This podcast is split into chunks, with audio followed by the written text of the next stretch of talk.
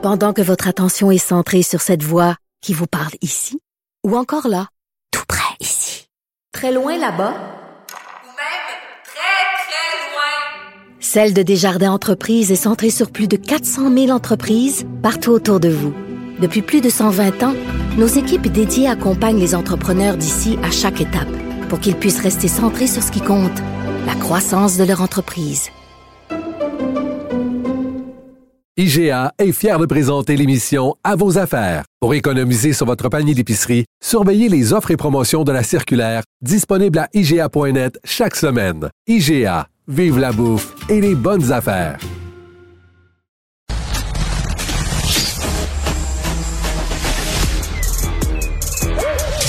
Mathieu Bocoté. Il représente un segment très important de l'opinion publique. Richard Martineau. Tu vis sur quelle planète? La rencontre. Je regarde ça et là, je me dis, mais c'est de la comédie. C'est hallucinant. La rencontre. Bocoté. Martineau.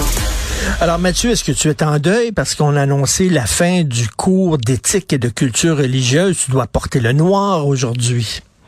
Oui, Comme disaient les, comme disaient les jeunes au temps du collège classique, euh, je dire, nous sommes heureux et nous débordons de joie avec un tour de tristesse.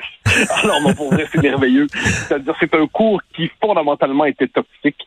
C'est un cours qui euh, était un cours d'endoctrinement idéologique sous le signe du multiculturalisme, qui cherchait à normaliser l'idéologie des accommodements raisonnables, qui instrumentalisait euh, les connaissances religieuses de manière complètement folklorique pour servir une vision assez rigoriste de la religion, comme quoi une musulmane était nécessairement voilée, puis une musulmane qui ne l'était pas était moins musulmane que l'autre.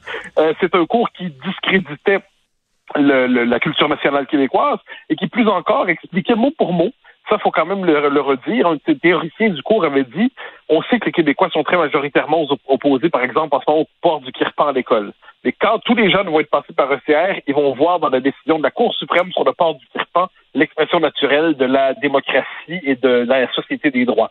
Donc, c'est un cours d'endoctrinement. Il était temps de- d'en finir avec. Il y a eu un, vrai militantisme qui a été porté pendant des années pour en finir avec ce cours-là. Et ce qui est beau, c'est que c'est donc ça va être d'un point de vue identitaire, il est bien qu'on se délivre de ce cours, et surtout d'un point de vue humaniste, d'un point de vue pédagogique, d'un point de vue du simple rapport à la connaissance. Ce cours était un cours qui fondamentalement ne transmettait pas de connaissances, qui évaluait les attitudes idéologiques. Il est bien qu'on s'en délivre enfin. Reste à voir par quoi on va le remplacer. Hein. Ça peut toujours, il y, a- il y a matière à inquiétude toujours lorsqu'il y a une, une suite. On aurait pu se contenter de l'abolir et remplacer ça par des heures d'histoire et de littérature. Mais bon, pour la première étape est faite.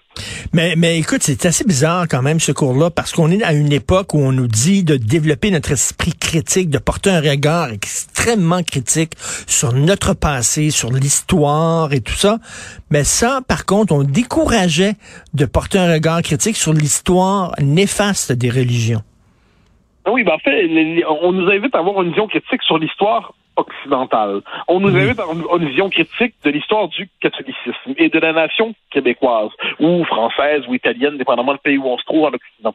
Mais quand on sort du périmètre de l'Occident, eh bien là, soudainement, c'est plus un rapport critique avoir, un rapport de respect, comme on dit, c'est-à-dire de vénération, de génuflexion, presque d'adoration, au nom du saint autre, hein, la sainte altérité, la diversité rédemptrice. Bon.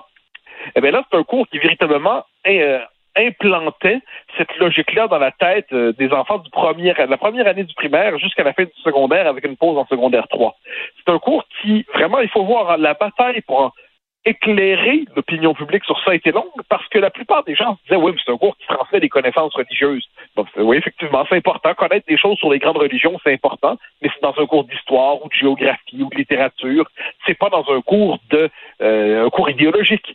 Et là, ce qu'il va falloir faire, je crois, c'est oui, développer l'esprit critique, mais aussi aussi plus encore, c'est retrouver un sens de la connaissance beaucoup plus exigeant. L'école n'est pas là pour former des n'est pas là pour orienter des mentalités idéologiques. L'école est là pour transmettre des connaissances et une culture. Et ça, c'est un espèce de principe de base qui a été oublié depuis longtemps. Ah, D'ailleurs, les partisans du cours ECR appelaient ça une vision encyclopédique de la connaissance. Ben, vive la vision encyclopédique de la connaissance. Elle permet normalement de faire des têtes bien, de, de, créer des têtes bien pleines et bien faites tout à la fois. Donc, c'est pas contradictoire. On nous dit quelquefois, on nous cite Montaigne en disant mieux vaut une tête bien faite qu'une tête bien pleine. Non, mais les deux, viennent- les deux viennent ensemble. hein. Une tête bien pleine de connaissances, de savoir, de références historiques, géographiques, littéraires, et qui sait par ailleurs faire bon usage de tout cela, peut-être une tête qui fonctionne en démocratie.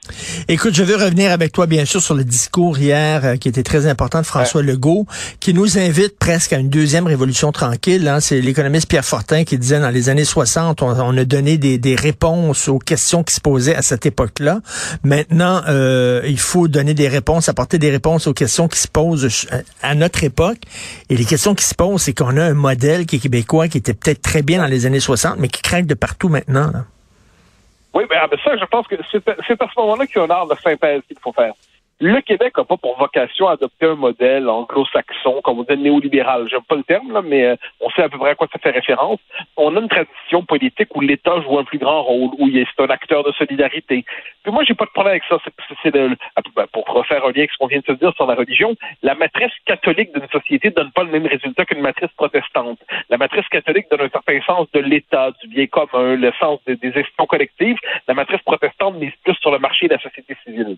Une fois que c'est dit, je pense que ce qu'on constate, c'est l'obésité bureaucratique de l'État. On l'a vu pendant la pandémie, le système de santé tenait véritablement à bout de bras. C'est pas vrai seulement chez nous, cela dit, mais c'était vrai particulièrement chez nous. Il a tenu de manière artisanale pendant un an et demi à peu près.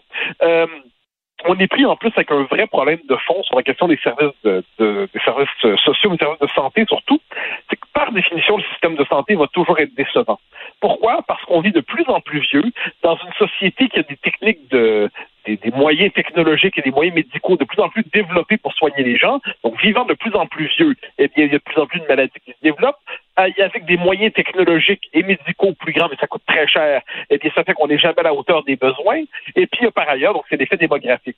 Mais une fois que c'est dit, je pense qu'on retrouve cette idée que le rôle de l'État est essentiel. Je pense que personne ne va le contester, cette chose-là.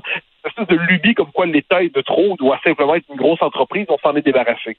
Mais beaucoup plus efficace, décentralisé, adapté à la diversité des situations, capable de réagir de manière plus fine, capable de s'adapter sur le plan technologique, toute une série de choses qui ont été mises en lumière par la pandémie. Je pense que ça, cette espèce de travail d'équilibre-là, euh, ou de synthèse, c'est le défi du prochain mandat sur le plan de la réforme gouvernementale. Mais je parlais tantôt à Paul Saint-Pierre Plamondon, chef du PQ, puis il disait que c'était assez surréaliste parce que François, François Legault parlait hier comme s'il était premier ministre d'un pays indépendant, sauf qu'il n'y a pas, il y a pas, il, y a pas les mains sur tous les leviers, là. Ben, et là, ça, ça rejoint la chronique que j'ai écrite aujourd'hui. Hein. Mm. Moi, je, je, je, je suis convaincu, j'en sais rien, c'est pas le bon terme. Je, je crois que les circonstances vont pousser François Legault à se demander si les, convictions qu'il a eues les 50 premières années de sa vie en lui ne sont pas encore euh, plus valables qu'il ne le croyait. Euh, sa vision, la manière que François Legault parlait du Québec, c'est comme s'il parlait d'un pays. Sa manière d'envisager la réforme du Québec, c'est comme s'il disposait de tous les instruments normaux d'un pays normal. Sa manière de parler de la culture québécoise, la fierté québécoise, c'est comme s'il s'agissait d'une nation à part entière. Et ce que nous sommes fondamentalement au fond de nous-mêmes. Donc François Legault va faire une double expérience. On a souvent parlé à ton, micro de, la crise qui va venir quand la loi 21 va être cassée ou, euh, démantelé. Mais l'autre crise qu'il va euh, rencontrer, ça c'est la crise de la Révolution tranquille, c'est quand, pourquoi René Lévesque devient souverainiste dans les années 60? Parce qu'il dit, pour réussir le plein développement, le plein déploiement de notre État, de notre modèle de société, des choix collectifs qu'on veut faire, eh bien, le cadre québécois est trop limité. Ça nous condamne à une forme de sous-développement chronique en, en deçà de nos capacités, parce que tous les moyens dont on a besoin, ben, ils nous finissent par nous manquer ben, François Legault, manifestement, va se faire une réflexion semblable dans les prochaines années. Il va se dire, voilà tout ce que je veux faire, mais les moyens me manquent. Est-ce qu'il y aura le courage à ce moment-là, qui est pour moi la vraie question, de, regarder Christian Dubé les yeux dans les yeux, un Dubé qui a quand même déjà formé, il parlait de la bave du crapaud séparatiste. Bon, on comprend que c'est pas un nationaliste en rage. est-ce que, est-ce qu'il est capable de regarder Dubé dans les yeux en disant, on, on s'en va. Le, mon choix est fait. Il faut aller dans cette direction. Les circonstances l'exigent. Est-ce qu'il est capable de dire la même chose à Éric Girard? Est-ce qu'il est capable de dire la même chose à ses ministres économiques? Est-ce qu'il est capable, lui, d'amener cette partie de la bourgeoisie québécoise à embrasser la cause nationale, ce qu'elle n'avait pas fait au temps du PQ, ce qu'elle pourrait peut-être faire avec Legault qui a une vraie crédibilité économique. Est-ce qu'il est capable de faire ça? Pour lui, je pense que c'est un défi immense des prochaines années. Ben, mais, Mathieu, justement, je parlais tantôt, je reviens avec Paul Saint-Pierre Plamondon, puis euh, je lui disais, je dis, chaque jour, je parle avec Mathieu Bocoté, et Mathieu a tendance à croire qu'à force de se faire claquer la porte fédérale d'en face, euh, le souverainiste qui dort dans François Legault va se réveiller, et Paul Saint-Pierre Plamondon a dit, je pense que Mathieu Bocoté est tellement souverainiste qu'il a fini par prendre ses rêves pour des réalités. Non, je crois pas. Je, je, pas. Moi, j'annonce pas de certitude.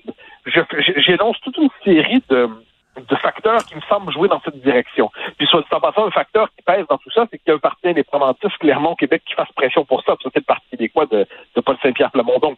Mais si mon analyse n'est pas trop mauvaise, ça se peut que je me trompe, hein, mais je dis crise constitutionnelle à venir sur la loi 21 crise linguistique dont on, y est plongé. On prend conscience que l'assimilation, c'est pas demain, c'est pas après-demain, c'est maintenant. L'anglicisation est commencée. Euh, bon, l'élément de réforme sociale, de réforme gouvernementale qu'on vient d'évoquer. François Legault qui porte en lui à moins que cet homme-là ait complètement renié ce qu'il a toujours pensé. Non, non, non, non, mais je pense que François, François Legault, on s'en parle souvent de ça. François Legault, il, son, il prend le pouls du Québec. Et là-dessus, il est parfait, il est très juste. S'il voit que les Québécois ne sont pas en crise, ne sont pas en furie, ne tirent pas les conclusions qui s'imposent, il ira pas plus loin que les Québécois. Et tu connais l'apathie des Québécois. Tu connais notre côté, ah, ben, il n'y a rien là, on hausse les épaules, on tourne la page. Oui, tu, tu as raison, mais les Québécois sont capables de choquer de temps en temps. sur le fond des choses, là, voit tout le bombardement symbolique qu'on a eu depuis la crise des accommodements raisonnables pour nous traiter de racistes, puis de xénophobes, puis de tout ça. Plein de Québécois sont demeurés fidèles à leur idée de laïcité puis d'identité à travers tout ça. Donc, malgré tout, les Québécois, on n'est pas doués pour se redresser, on est doués pour survivre. Et puis survivre, on est capable. Et là, il y a l'autre élément, c'est que François Legault, c'est son deuxième mandat c'est pas euh, c'est pas le premier mandat d'un homme qui va avoir 45 ans. Ça va être le deuxième mandat d'un homme qui pourrait peut-être en faire un troisième, j'en sais rien, mais qui arrive à un moment où il va se poser la question de son legs. Mmh. François Legault sait, pour peu qu'il soit capable de faire un calcul démographique, que si on profite pas de la dernière fenêtre historique qui nous est offerte, eh ben c'est la possibilité même de l'indépendance qui risque de s'effondrer. François Legault porte ce sentiment-là en lui, sa manière de parler du Québec, c'est d'en parler comme d'un pays. Son langage naturel pour parler de nous, c'est pour parler, il parle de nous comme d'un pays. Bon, est-ce que tout ça fait en sorte que si les circonstances l'y poussent, puis je dis pas que je dis pas que c'est, euh, Jacques Parizeau, hein. Jacques Parizeau avait tout planifié de A à Z. Moi, je dis que c'est pas Jacques Parizeau, mais c'est peut-être un Robert Bourrafec du courage. C'est peut-être un Daniel Johnson qui pourrait aller jusqu'au bout de lui-même. C'est peut-être un René Lévesque même qui pourrait se dire, eh ben, OK, on est peut-être rendu là. Je m'attends pas à ce que François Legault décide de partir en campagne, euh, en campagne référendaire ultra. Ah, ça y est, on y va, on fait l'indépendance demain. Je sais que si la crise l'y pousse, on se retrouve peut-être dans un contexte particulier où on a un homme qui a une capacité de décider, de trancher, qui est admiré par les Québécois, qui est respecté, qui serait capable de faire ça. J'en suis pas certain. Je, je, je, gagerais pas là-dessus euh, 5 millions de dollars si je les avais. Mais je dis que si on refuse de prendre au sérieux cette possibilité, ce scénario, eh bien, on s'interdit de voir ce qui me semble évident, une crise de régime qui s'ouvre devant nous et la possibilité qu'un gouvernement nationaliste décide d'aller jusqu'au bout de la crise de régime. Écoute ça, on... certain, je dis que c'est possible. On va voir ça, on va voir euh, ce qu'il a dans le ventre, euh, comme on disait euh, hier. On va voir ça bientôt au cours de son deuxième mandat. Merci beaucoup, Mathieu Bocoté. On se reparle demain. Salut. À demain. Bye bye.